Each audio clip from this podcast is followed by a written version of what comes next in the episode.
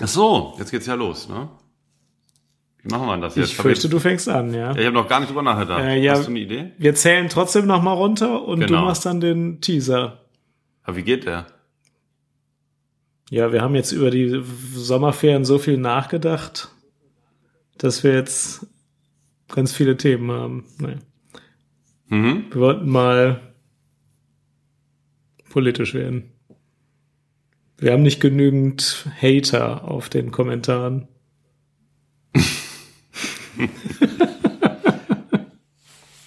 Wir wollten eine Partei gründen.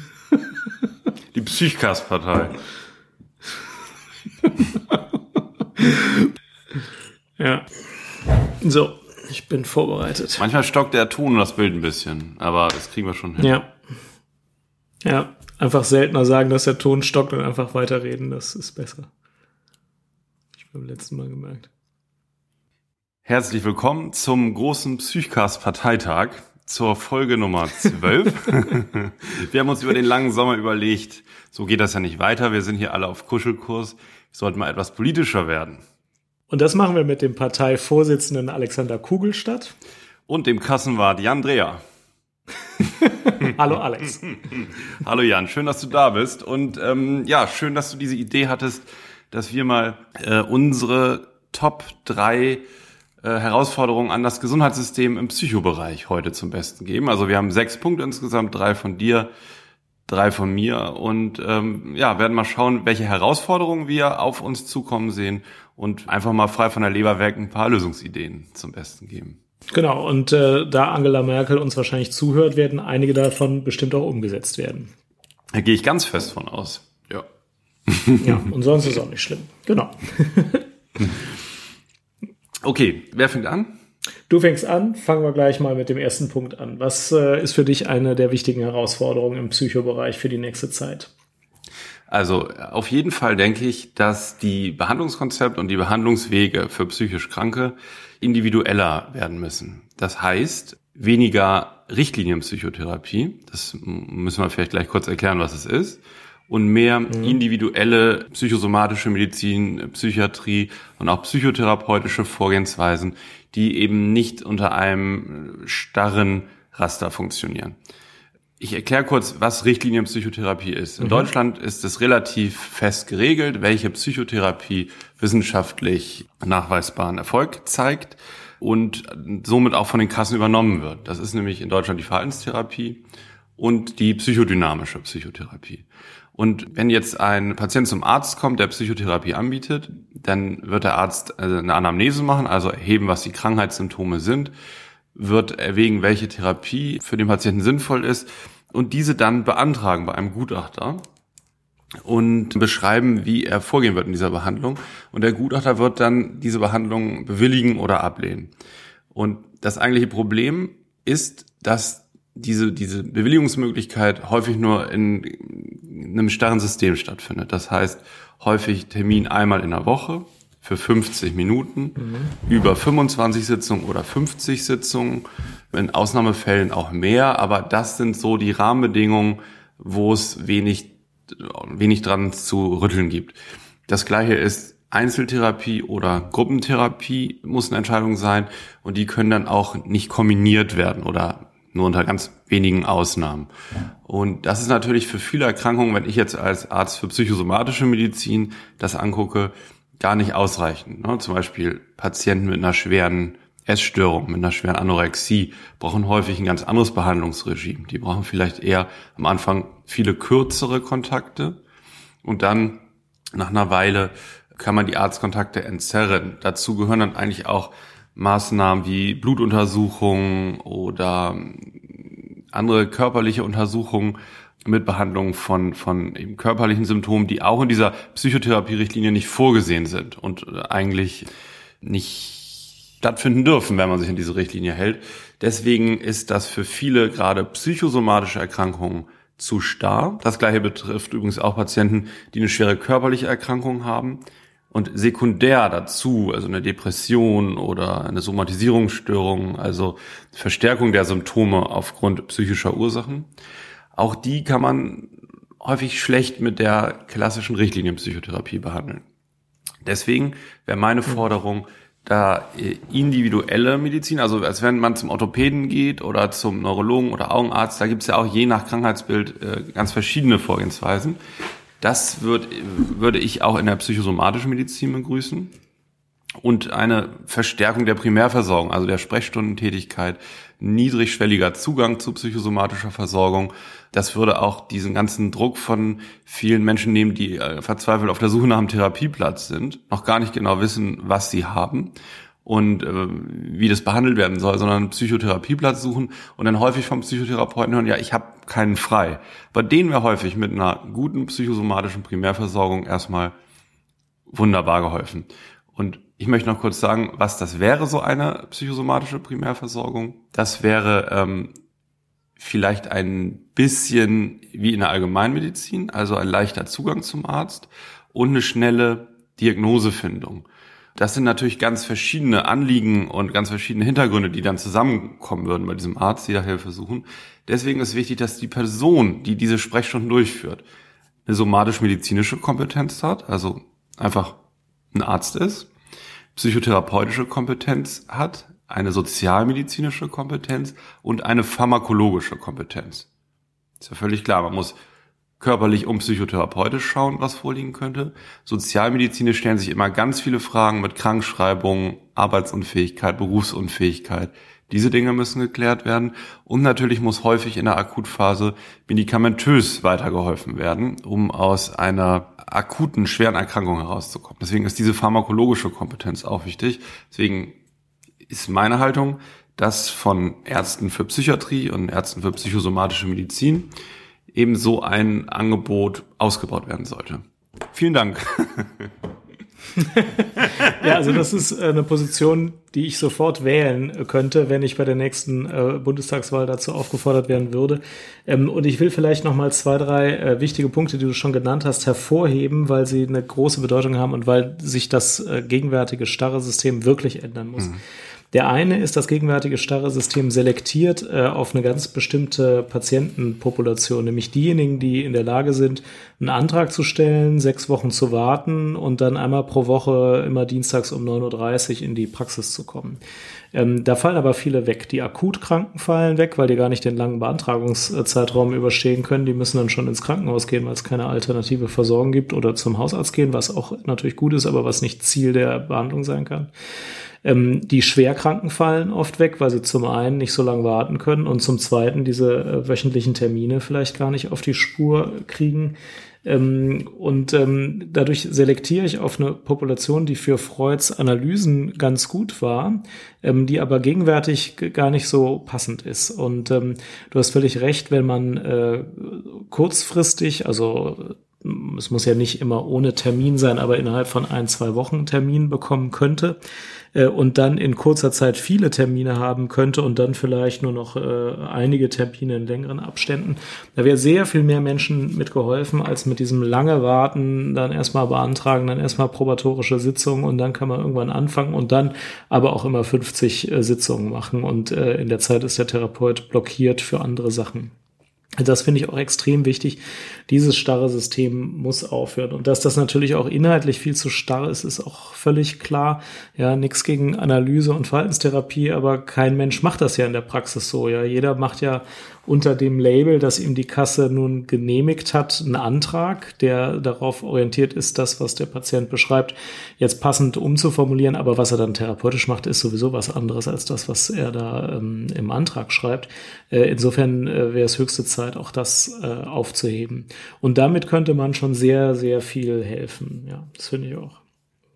Und dazu vielleicht noch ergänzend, man muss ja, ohne uns jetzt zu beweihräuchern sagen, äh, nach dem Medizinstudium von sechs Jahren mit praktischem Jahr und äh, allem, wo man dann diese medizinische Kompetenz erwirbt, zusätzlich mindestens fünf Jahre die Facharztweiterbildung in der psychosomatischen Medizin oder Psychiatrie mhm. jetzt im Falle der P-Fächer. Die stellt ja dann schon ein ganz gutes Fundament da auf diese verschiedenen Bereiche, die in so einer Versorgung äh, auf einen zukommen Und das so stark zu reglementieren, in, indem man sagt, es geht aber nur äh, für 50 Sitzungen, einmal in der Woche für 50 Minuten mhm. nach vorheriger Genehmigung, das ist eine Ressourcenverschwendung mhm. von, von Mitteln, die mhm. eigentlich da wären. Das Kollektiv der seelisch mhm. Erkrankten, die ja in Not sind und keine Termine bekommen, zeitnah und konsequenter und letztlich leistungsstärker zu versorgen. Ja, jetzt sagen ja Kritiker oft, na ja, aber wenn die dann da sind und dann brauchen die eine Therapie, dann kann man die eh nicht anbieten. Auch da äh, wäre meine Haltung ganz klar, dass ambulant auf jeden Fall die Gruppenpsychotherapie gestärkt werden könnte, statt dass ich ne, am Tag sechs Patienten einzeln behandle kann ich auch jeden Tag mhm. noch eine mhm. Gruppe mit mhm. zehn Patienten haben, dann habe ich fünf Gruppen, also zehn mhm. Patienten am Tag, dann habe ich 50 Patienten versorgt. Und in dieser Gruppe, wo dann äh, niederschwellig Patienten hinzukommen können, kann man auch die Diagnostik weiter vorantreiben, ne? kann schauen, in welchen Lebensbereichen bestehen Schwierigkeiten, welche Symptome bestehen und dann auch mit einer weiteren Behandlung äh, das halt gut einordnen. Also man kann da diese, diese Akutversorgung oder muss die Akutversorgung auf jeden Fall verbessern. Ja, richtig. Okay, sollen wir zum zweiten Punkt übergehen? Ja, jetzt freue ich mich auf den zweiten beziehungsweise deinen ersten Punkt. Ja, ähm, ich fordere mehr ambulante und tagesklinische Behandlungen und etwas weniger äh, vollstationäre Behandlungen. Der Hintergrund ist, äh, dass die ähm, Finanzierung durch die Krankenkassen für den stationären und teilstationären Bereich immer noch recht starr ist. Es wird eine äh, gewisse Zahl an Betten für ein jeweiliges Krankenhaus finanziert und eine gewisse Zahl an Tagesklinikplätzen. Äh, man ist aber nicht besonders frei, das hin und her äh, zu verschieben nach Bedarf. Und der ambulante Sektor wird aus einem komplett anderen Topf bezahlt. Also man kann nicht sagen, ja, ich betreibe jetzt fünf Betten weniger, dafür mache ich sehr viel mehr ambulant. Ähm, das sind einfach unterschiedliche Töpfe und äh, deswegen fehlt jeder Steuerungsimpuls, ähm, dem äh, Bedarf nachzugehen, wenn er denn unterschiedlich ist. Und ich meine schon, dass der Bedarf unterschiedlich ist. Ich meine, dass es äh, bestimmte Krankheiten gibt, die notwendig vollstationär behandelt werden müssen. Ähm, sehr akute Krankheitsbilder, ähm, Demenzen äh, einige Zeit lang, wenn jemand sehr hilflos und verwirrt ist und kein ambulantes Hilfesystem hat ähm, und sehr schwere Krankheitsbilder, da ist es oft sinnvoll, das vollstationär zu machen.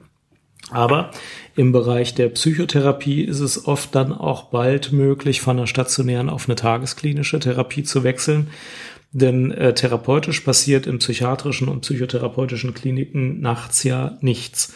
Und äh, dann ist es für den Patienten besser, wenn er zu Hause ist in seinem normalen Lebensumfeld und die Probleme, die sich dem Patienten stellen, dann auch direkt erlebt und tagsüber dann mit seinem äh, Therapeuten darüber sprechen kann. Wie war das, was ich mir jetzt überlegt habe während der Psychotherapiestunde denn äh, am Nachmittag in der Realität? Ähm, ich glaube schon, dass mehr Bedarf an einer guten ambulanten Versorgung und einer tagesklinischen Versorgung besteht. Ähm, das, was du eben angesprochen hast, nämlich auch akute ambulant angemessen behandeln zu können und auch hochfrequent behandeln zu können, das äh, spielt da natürlich rein. Ja, nur wenn ich das anbieten kann, kann ich eine stationäre Behandlung ersetzen. Äh, und dann könnte man meiner Meinung nach schon einige Ressourcen umverteilen. Ähm, gegenwärtig ist das schwierig mit der ambulanten Behandlung. Die Fachärzte, die es gibt, haben oft Wartezeiten von Wochen bis Monaten und das ist jetzt nicht dramatisiert, sondern die haben wirklich oft Wartezeiten von zwei Monaten, manche drei Monate, manchmal ein Monat, aber das ist alles nichts für eine akute Erkrankung. Und selbst die Institutsambulanzen laufen normalerweise an ihrem Limit. Ähm, die Politik müsste es also schaffen, es zu ermöglichen, mehr ambulante und tagesklinische Leistungen anzubieten, wenn das für den Patienten das Beste ist. Und ähm, nicht nur auf die vollstationäre Versorgung zu setzen, wenn es um die Behandlung akut kranker, psychisch kranker geht. Was spricht da für die Politik dagegen, so an dem größeren stationären Bereich festzuhalten und äh, äh, also loszulassen und in die tagesklinische Behandlung zu investieren? Ja, ich glaube, die Psychiatrie wird da wie die anderen äh, Medizinbereiche gehandhabt, wie Chirurgie und Innere. Und ähm, da macht das, glaube ich, nicht so viel Probleme, dass es für die Chirurgie einen festen stationären Finanzierungsbetrag gibt Und die niedergelassenen Chirurgen, naja, die existieren auch und äh, da gibt es nicht so einen Mangel und da gibt es auch nicht so eine gute Verschiebbarkeit. Klar, irgendwann kam man auf, ja, viele OPs kann man auch ambulant machen und dann gab es aber auch entsprechende Finanzierungsmöglichkeiten, dann wurde es auch umgesetzt. Aber da ist der Bedarf, glaube ich, nicht so hoch. Und in der Psychiatrie ähm, da steht der Abschied äh, von dem äh, Krankenhausbett als der ersten Linie der Versorgung irgendwie noch bevor, glaube ich. Mhm. Andere Gesundheitssysteme wie äh, die Niederlande, da ist das Krankenhausbett sowieso erst in zweiter Linie gefragt. Da ist eine sehr starke, auch nicht billigere, aber sehr intensive ambulante Behandlung die erste Linie. Und äh, das muss man jetzt ja nicht eins zu eins kopieren, aber mehr Flexibilität, das wäre schon erforderlich und wird auch in bestimmten konkreten Situationen helfen. Es gibt da natürlich Pilotprojekte und ähm, die sind auch sehr gut, aber das ist äh, noch nicht so in der Versorgung auf der breiten Strecke angekommen. Mhm. Ja. Das war Forderung zwei. Okay. Unsere dritte Forderung der P-Partei. Äh, jetzt muss ich mal gucken. Ah ja, genau. Ähm, das ist ein Punkt. Ähm, und zwar möchte ich den jetzt relativ kurz fassen. Und zwar ähm, muss man ganz ehrlich sagen, wir ähm, Ärzte, die Psychotherapie machen, arbeiten ja sehr gut zusammen mit der Berufsgruppe der psychologischen Psychotherapeuten oder der Kinder- und Jugendlichen Psychotherapeuten, die teilweise Pädagogen oder Sozialpädagogen sind. Wir haben also diese Schnittstelle, dass wir mit anderen Berufsgruppen, die nicht Mediziner sind, sondern die einen anderen Grundberuf haben, das Gleiche anbieten, nämlich diese Richtlinienpsychotherapie, von der ich gesprochen habe.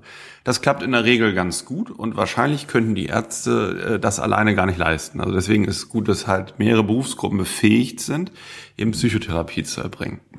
Das ist aber politisch so, ich sag mal ganz grob, vom Bundesgesundheitsministerium.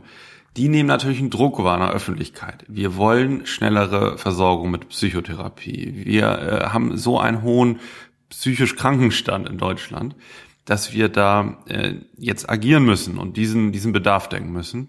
Und da ist jetzt der Reflex da seit einiger Zeit, zu sagen, wir gehen jetzt einfach an andere Berufsgruppen ran und geben denen sogenannte ähm, ärztliche Befugnisse.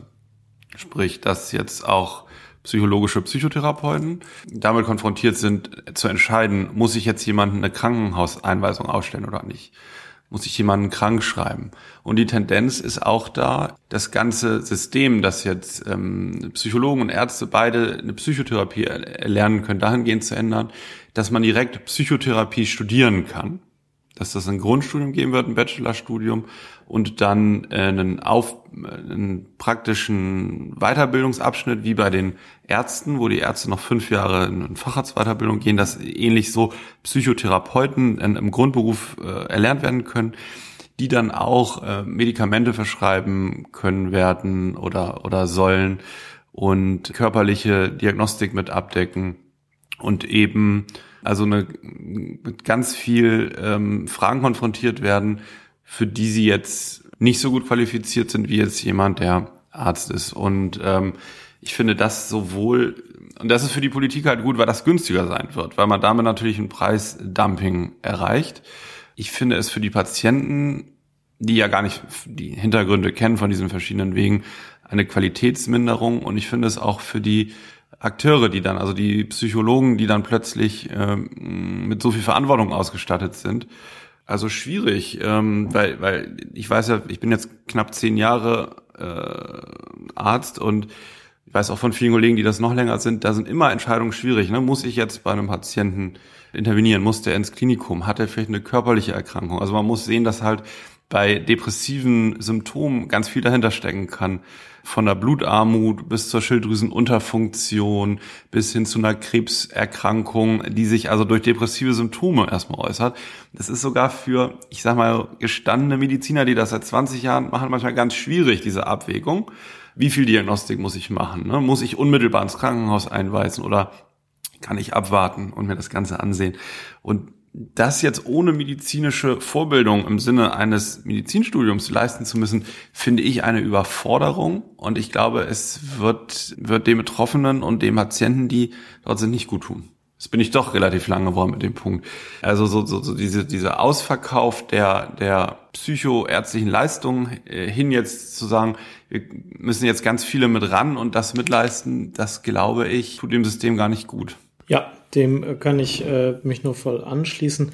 die Entscheidung über eine Krankenhauseinweisung, äh, auch die Entscheidung über eine Krankschreibung oder eine Medikation äh, muss in ärztlicher Hand bleiben. Ich habe das immer nicht ganz ernst genommen, als ich hörte, dass es diese Überlegung gibt, weil ich immer dachte, das muss ja eigentlich nur einer mal äh, dem Entscheidungsträger vernünftig erklären, dann wird mhm. er wohl ablassen von ja. diesem Irrweg.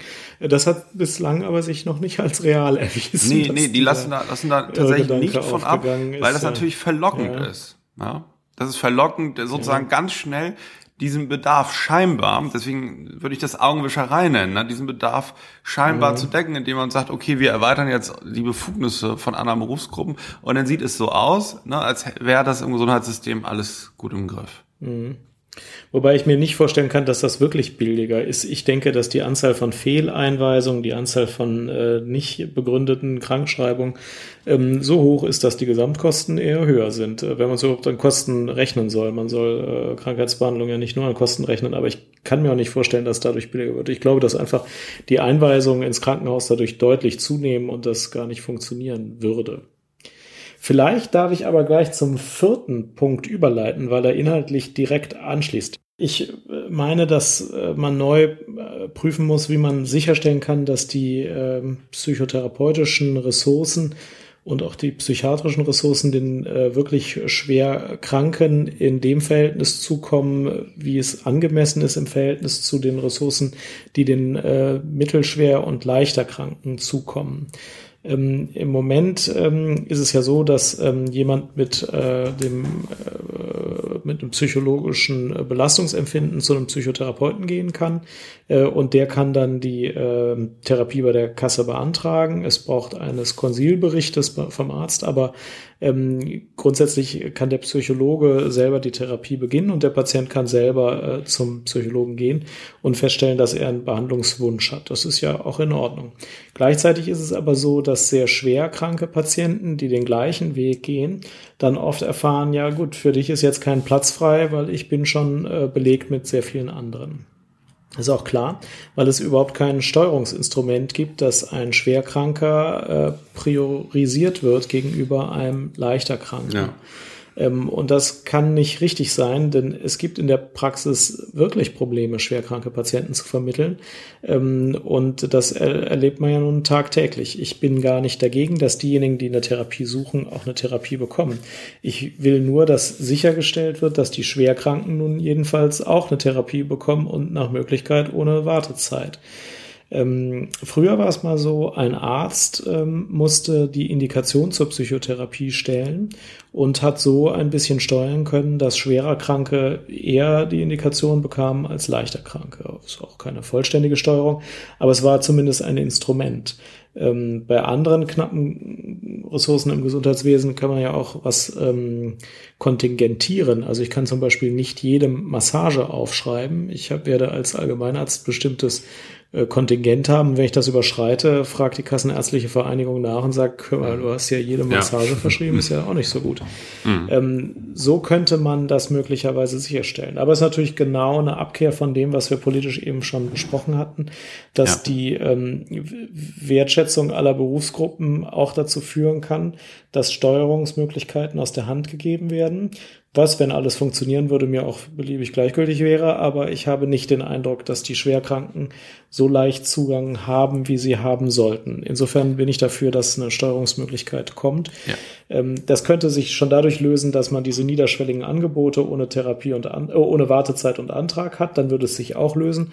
Aber ohne das wäre vielleicht doch auch eine Zuweisung zumindest eines Teiles der Stunden äh, hilfreich. Ja sowas, was du ja so ein bisschen beschrieben hast, ist auch Gatekeeper zur Psychotherapie. Ne? Dass ja nicht mhm. sagen, jeder, ja. der äh, subjektiv der Meinung ist, ich bräuchte eine, sich die besorgt, sondern dass wir eine Gatekeeper-Funktion haben, der guckt, wie dringlich ist es, ne? Was soll gemacht mhm. werden sozusagen und wo mhm. machen wir es am besten. Mhm. Also ne, so, so wie ja. ein Hausarztsystem für alle Krankheiten, auch eben dann im Psychobereich. Ja. Und da, ich möchte es noch einmal sagen, derjenige, der diese Gatekeeper-Funktion ausführen würde, also mein Vorschlag wäre das ganz genauso und dass der Kontingente auch vom Psychotherapeuten und so zurückgreift, braucht eine somatisch-medizinische Kompetenz, eine psychotherapeutische, mhm. die sozialmedizinische, das betrifft ja auch diesen ganzen Bereich. Ne? Wer ist jetzt so ja. dringlich und wer, äh, bei wem kann man vielleicht auch niederschwellig, niederschwelliger gucken als mit Psychotherapie, also Selbsthilfegruppe und, und, und.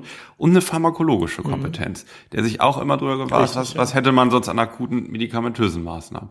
Also anders wird das nicht gehen. Ich, ich sage das nochmal, weil die psychologischen Psychotherapeuten haben schon beim Gesundheitsministerium genau das angeboten, dass sie diese Rolle übernehmen würden, dass sie also bereit wären. Ich meine jetzt nicht jeder Einzelne, da sieht das sicher differenzierter, sondern der Verband hat angeboten, diese Rolle als Gatekeeper äh, zu übernehmen. Ja, mh. ja, und ich würde gerne mhm. noch einen Punkt ergänzen, der vielleicht nicht so beliebt klingt, aber mhm. den ich wichtig finde. Äh, es kann auch wichtig sein, einem Patienten zu sagen, dass er keine Psychotherapie braucht, weil er nicht krank ist. Also das einfachst verstehbare Beispiel ist, ähm, jemand äh, verliert einen nahen Angehörigen durch dessen Tod ähm, und ist jetzt traurig darüber. Und das äh, geht vier Wochen und dann kommt er zum Psychotherapeuten und sagt, ich bin total deprimiert, weil ähm, mein Angehöriger gestorben ist. Ähm, und natürlich kann es sein, dass jetzt eine schwere depressive Episode ausgelöst wurde und dann wird man auch äh, mit Psychotherapie und anderen Maßnahmen helfen wollen. Aber vielleicht ist es auch so, dass eine normale Trauerreaktion vorliegt und man dann mal fragt, und ähm, sind Sie in der Kirche irgendwie aktiv? Und der Patient oder nicht Patient, sondern der Klient sagt dann, ja, ja, ich habe am besten Kontakt zu meinem Seelsorger. Und man sagt, vielleicht wäre in der Trauerverarbeitung der Seelsorger, mit dem Sie schon seit Jahren Kontakt haben, viel besser geeignet als ein Psychotherapeut. Ähm, wenn ich mir nämlich vorstelle, dass ich in so einer Situation wäre, wäre es für mein Selbstbild was anderes, wenn mir so eine offizielle Person äh, sagt, du bist krank, äh, als wenn mir jemand sagt, ja, das, das ist jetzt so, aber du bist gesund und du kannst irgendwie einen Weg finden, da rauszukommen. Und in dem Moment, wo man Psychotherapie kriegt, ja, ist man krank. Ja, dann zahlt die genau. Krankenkasse und die zahlt gegen Krankheiten. Und das macht auch was mit meinem Selbstbild. Und deswegen finde ich so eine Gatekeeper-Funktion auch inhaltlich ähm, in manchen Fällen wichtig. Das sind jetzt nicht super viele Fälle. Die meisten, die zum Psychotherapeuten wollen, haben auch einen Leidensdruck, der in Krankheit aufgeht. Aber es ist trotzdem etwas, was man ja erstmal prüfen muss.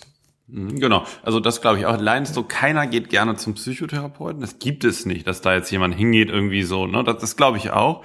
Aber äh, es gibt ja auch viele andere Möglichkeiten als eine Richtlinienpsychotherapie. Darum geht's ja im, im ambulanten Sektor. Ja. Hast du völlig recht. Ja. Vielleicht von denen, die zum Psychotherapeuten gehen, werden es um, um ein Drittel sein, wo man dann tatsächlich sagt, dieses Erkrankungsbild ist so geartet, dass da eine Psychotherapie hilfreich ist oder eine äh, Mischung aus mhm. Medikamenten und Psychotherapie gegebenenfalls. Zwei Drittel äh, sind andere Beratungsanlässe, wo man dann Weichen stellen muss. Mhm. Deswegen ist es so ärgerlich, wenn man irgendwie sechs Monate auf den ersten Psychotherapietermin wartet und dann halt ja. eigentlich rausfinden ja, müsste, dass das gar nicht das Richtige ja. ist und es dann vielleicht trotzdem ja. macht, weil derjenige so lange gewartet hat. Ne? Und dem ja. ist aber, ja, das sind alles so, so Fehlsteuerungsgeschichten im Gesundheitssystem. Ja, ja. Ja, wir sind uns ja mal wieder einer Meinung, Jan. ja, wir können also diese Partei zusammen aufmachen. Ja, genau, die große Psychcast-Partei. Ich hoffe, die Hörer sind dann hier und da etwas anderer Meinung und schreiben dann gerne in die Kommentare, dass wir hier nicht alle äh, in Einigkeit versinken. Glaube ich aber auch nicht. Ja, genau. Wir sagen extra polarisierende Sachen, damit genau. ihr, die Hörer, äh, also an der Diskussion teilhaben könnt. Ja. Eben, genau. So, dein nächster mein, Punkt, Alex. Ja, dann kommt mein letzter Punkt, den mache ich nun aber wirklich kurz. Und ja. zwar ganz einfach ja. brauchen wir innerhalb der verschiedenen Fachgruppen in der Medizin mehr interdisziplinäre Zusammenarbeit. Ganz klar. Ja. Unsere Patienten, wenn ich von der psychosomatischen Medizin rede, liegen häufig im Krankenhaus in ganz anderen Abteilungen. Nicht bei uns. Die liegen in der Pneumologie, in der Kardiologie, in der Neurologie, wo auch immer. Und wir müssen sozusagen, die psychosomatische Medizin, die gehört eigentlich überall hin. Das ist wie im ambulanten Bereich auch. Und da muss man interdisziplinär zusammenarbeiten. Keiner kann alle Fachgebiete kennen. Es muss mehr Konferenzen, Besprechungen geben. Ähm, ich finde manchmal auch ganz wichtig, dass man äh, zum Beispiel bei den Internisten auch ähm, nicht immer zu viel Spezialisierung hat. Es muss auch noch so den Allrounder geben, den ähm, Hausarzt oder Allgemeinarzt, der wirklich in, also der sozusagen so diesen ganzen kranken Menschen sieht. Sowas würde ich fördern. Und es muss mehr präventive Angebote geben, was die psychosomatische Medizin angeht. Also und dafür finde ich Patienten und Ärzte müssen da mehr in Kontakt treten. Es muss mehr Aufklärung und Dialog geben, dass das nicht sozusagen immer nur über die politische Ebene oder über Ebene der Leistungsträger der Krankenkassen funktioniert, dass, dass man also, also dass wir als Mediziner mehr aufklären müssen darüber. Jetzt, wenn wir vom Psychobereich reden, ne, was sind psychische Erkrankungen, wie entstehen die, wie können sie behandelt werden? Ja, dass eben da aktiven äh, Dialog mit, mit unseren Patienten auch eingehen oder unseren potenziellen Patienten. Ja. ja. Sehr richtig. Jetzt kommt dein nächster Punkt. Ja. genau. Und den will ich ebenfalls sehr kurz machen. Ähm, wenn man über die Herausforderungen der Psychotherapie und Psychiatrie nachdenkt, dann kommt einem äh, zwangsläufig das aktuelle Flüchtlings, äh, die aktuelle Entwicklung auf dem Flüchtlingsbereich in den Kopf. Ähm, und viele sagen, da liegt auch eine zentrale Herausforderung für die Zukunft was äh, auf eine bestimmte Art äh, sicherlich auch stimmt und auf eine bestimmte andere Art würde ich das ganz gerne etwas relativieren, äh, indem ich ähm, dazu ermuntern würde zu sagen, dass man ähm, die Bereiche äh, geistig äh, sauber trennen soll. Also wenn äh, jemand kommt und ähm, also ein Flüchtling kommt und hat eine Nierenkrankheit und Nierenversagen, dann wird äh, die Nephrologie äh, sicherlich die Nierenkrankheit behandeln und das auch richtig so. Und wenn jemand mit einer psychiatrischen Krankheit kommt, dann soll die Psychiatrie und Psychotherapie auch die akute Krankheit behandeln und das ist auch richtig so. Oder auch eine chronische Krankheit, das ist auch richtig so. Aber die Tatsache an sich, dass jemand aus seinem Land geflohen ist und hier gegenwärtig noch keine sichere Zukunftsperspektive hat, die ist ja eine politische Sache und da weiß ich manchmal nicht, ob die Psychotherapie oder Psychiatrie ähm, gedanklich sauber genug trennt, was sie versprechen kann und was sie nicht versprechen kann. Manchmal entsteht mhm. da der Eindruck, okay. wenn man sich jetzt psychiatrisch um die Menschen kümmert und denen sagt, ja, ich kann verstehen, dass es ihnen sehr schlecht geht, weil ihre Zukunftsperspektive unklar ist, dass das allein hilft, aber das hilft in dem Moment nicht mehr, wo dann beispielsweise in der Politik die Entscheidung getroffen wird, äh, der Mensch wird jetzt trotzdem abgeschoben. Ähm, das heißt, mhm. ich denke, die Psychiatrie und Psychotherapie kann sehr helfen, aber sie muss sich auch der Handlungsgrenzen bewusst sein. Ähm, vieles ist eben politisch zu entscheiden und nicht durch Psychotherapie irgendwie hinzukriegen. Ähm, Insofern gibt es da eine wichtige Herausforderung. Ich glaube, die ist aber gesamtgesellschaftlich und da hat die Psychiatrie den ganz normalen Anteil. Ähm, aber ähm, das Besondere an der Herausforderung ist jetzt nichts speziell Psychiatrisches. Das ist was speziell Politisches und sollte auch auf dieser Ebene geklärt werden. Und dann übernimmt die Psychotherapie den ihr immer schon zugestanden habenden Platz in dieser Entwicklung. Mmh und wie, also ich frage mich gerade, also ich, ich sehe es total ein. Das ist sozusagen gar nicht die Frage, welchen Status man hier hat, äh, ähm, was die gesellschaftliche Situation ist. Die Frage ist, ne, braucht der Einzelne ärztliche Hilfe, ja oder nein? Egal, mhm. ob er hier ja. Bürger ist mit äh, deutschem Pass oder ob er als Flüchtling hier ist. Ja. Oder? So, so genau, ich glaube, da haben alle Ärzte auch keinen Zweifel dran. Wer krank ist, soll ärztlich behandelt werden und äh, da, da, möglichst ohne irgendwelche Zugangshemmnisse oder so einfach behandelt werden. Genau. genau. Aber was gibt's denn da für Versprechungen? Also, oder habe ich das falsch ja, verstanden? Ja, naja, das implizite Versprechen ist oft, jemand äh, kommt dann ins Krankenhaus und sagt, ähm, äh, ich bin äh, am Boden zerstört, weil ich nicht weiß, ob ich abgeschoben werde. Mhm. Und was soll der Psychiater dann sagen? Soll er sagen, ja, wenn du mir ausführlich deine Leidensgeschichte schilderst, dann kann ich dir helfen zu bleiben. Das kann er nur sagen, wenn er auch wirklich helfen mhm. könnte. Aber die Reisefähigkeit wird sehr äh, niederschwellig immer geprüft von den zuständigen Prüfern. Und die Frage, ob einer abgeschoben wird, hängt nur bei manchen Fällen davon ab, ob jemand eine schwere Krankheit hat oder nicht. Und manchmal mhm. wird das also eben auch negativ beschieden. Das heißt, der Psychiater kann eigentlich nur sagen, ich habe Verständnis dafür, dass du total am Boden zerstört bist, kann es aber nicht ändern. Er kann dann natürlich den Kontakt zu Flüchtlingshilfeorganisationen vermitteln und kann äh, prüfen, was er jetzt in der akuten Situation tun kann und kann irgendwie einen gewissen Weg in eine kurzfristige und mittelfristige Zukunft weisen. Aber die Frage, an der alles hängt, hm. äh, die hat er ja gar nicht in der Hand. Politische, ja. Und da soll er auch, ja genau, und da soll er auch kein Versprechen machen, dass er dann nicht halten kann. Passt zur Flüchtlingskrise und ich denke mal, ihr werdet so solche Dinge auch mal gehabt haben. Und das ist ja bei vielen anderen Bereichen auch, dass man das Psychotherapie häufig gar nicht direkten Einfluss nehmen kann. Ne? Sie kann nur vielleicht mhm. mit den Patienten die, die Handlungsfähigkeit äh, angucken und die eigene Handlungsfähigkeit verbessern. Das ist völlig richtig. Und das soll jetzt auch nicht so negativ klingen, soll jetzt nicht so klingen, als würde Psychotherapie bei Flüchtlingen grundsätzlich keinen Sinn machen oder so. Das ist natürlich nicht so. Ähm, sie kann diesen einen Punkt möglicherweise nicht äh, abändern, nämlich geht's jetzt äh, wieder in eine Abschiebung oder nicht. Aber sie kann natürlich dennoch sinnvoll sein. Ne? Natürlich gibt's dennoch Krankheiten und dennoch Möglichkeiten, auch durch Psychotherapie etwas zu erleichtern, zu verbessern. Das soll auch geschehen. Ähm, aber klar, die Lösung der, der für viele Flüchtlinge liegt nicht in Psychotherapie, sondern in politischen Entscheidungen, die jetzt anstehen, die gesellschaftlich jetzt offenkundig getroffen werden müssen. Ja. Ja. Gut. Okay, mit diesem etwas negativen Punkt äh, lassen wir nun die Hörer wählen, allerdings nicht am äh, Stimmzettel, sondern bei iTunes. Äh, da könnt ihr Sterne setzen statt kreuzen. Das ist aber auch schon mal was. okay. Hast du noch eine Fundsache, Jan? Äh, ja, ich habe eine Fundsache. Und zwar heißt die Mental Case. Das ist mal wieder eine App ähm, ich weiß nicht, ob du dich noch erinnern kannst, ähm, wie du früher gelernt hast, wenn du was lernen musstest. Also ich jedenfalls habe das mit einem Zettelkasten gemacht, wo ich eine Sache auf einen Zettel geschrieben habe, also ähm, irgendeine Information äh, und auf die Rückseite die Antwort. Und äh, davon habe ich dann ungefähr 500 Zettel gehabt und habe die dann gelernt, indem ich die Vorderseite gelesen habe und geguckt habe, ob ich es kann. Dann ist sie im Zettelkasten einfach weitergekommen. Es gab etwa sieben Fächer.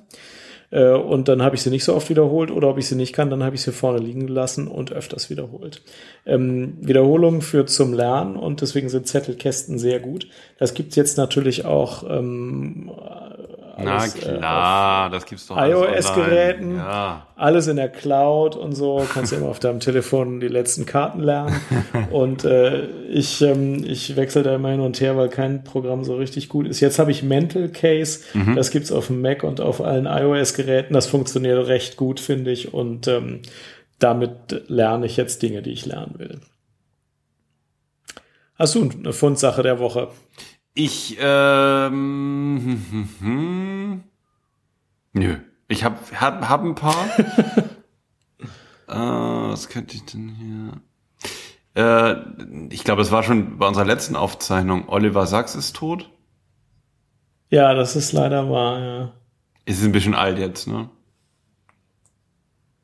Ja, ist nichtsdestotrotz wichtig. Mhm. Mhm. Was habe ich hier noch? Das hat nur da. Ich habe hier noch ein paar Artikel und so, aber irgendwie für eine Psychotherapie ist das Hirn nicht gemacht. Auf welt.de. ähm, ja, da müsstest du auf jeden Fall den Link in die Show Notes setzen. Das klingt ja, interessant. Ja, genau. Obwohl ich das von Gerhard Roth und Nicole Strüber ähm, das Buch, wie das Gehirn die Seele macht. Ne? Ich habe es hier liegen, leider habe ich noch nicht geschafft, äh, über zehn Seiten hinaus zu lesen. Daraus geht das wohl äh, hervor. Aber in, ich stelle ihn jetzt erstmal mit in die Shownotes zur Debatte und dann können wir nächstes Mal drüber sprechen. Alles klar. Ja. Jan, und dann wenn das mit Dank der pa fürs Zuhören. Ja, genau. Vielen ja, Dank. Dass, ja. Vielen Dank, dass Sie dabei waren. Und wenn das nicht klappt mit dem, äh, mit der Partei, ne, mit der Psychkast-Partei, mhm, dann machen ja. wir vielleicht wie Ilna so einen, so einen medizinischen Polit-Talk hier. Wie wäre das denn? ja. Das können wir machen. Oder wir kehren beim nächsten Mal wieder zu den Sachthemen zurück. Das können wir noch gut überlegen. okay, also, dann bis zum nächsten Mal und einen schönen Tag noch. Ja, tschüss. Tschüss auch Jan. Ciao.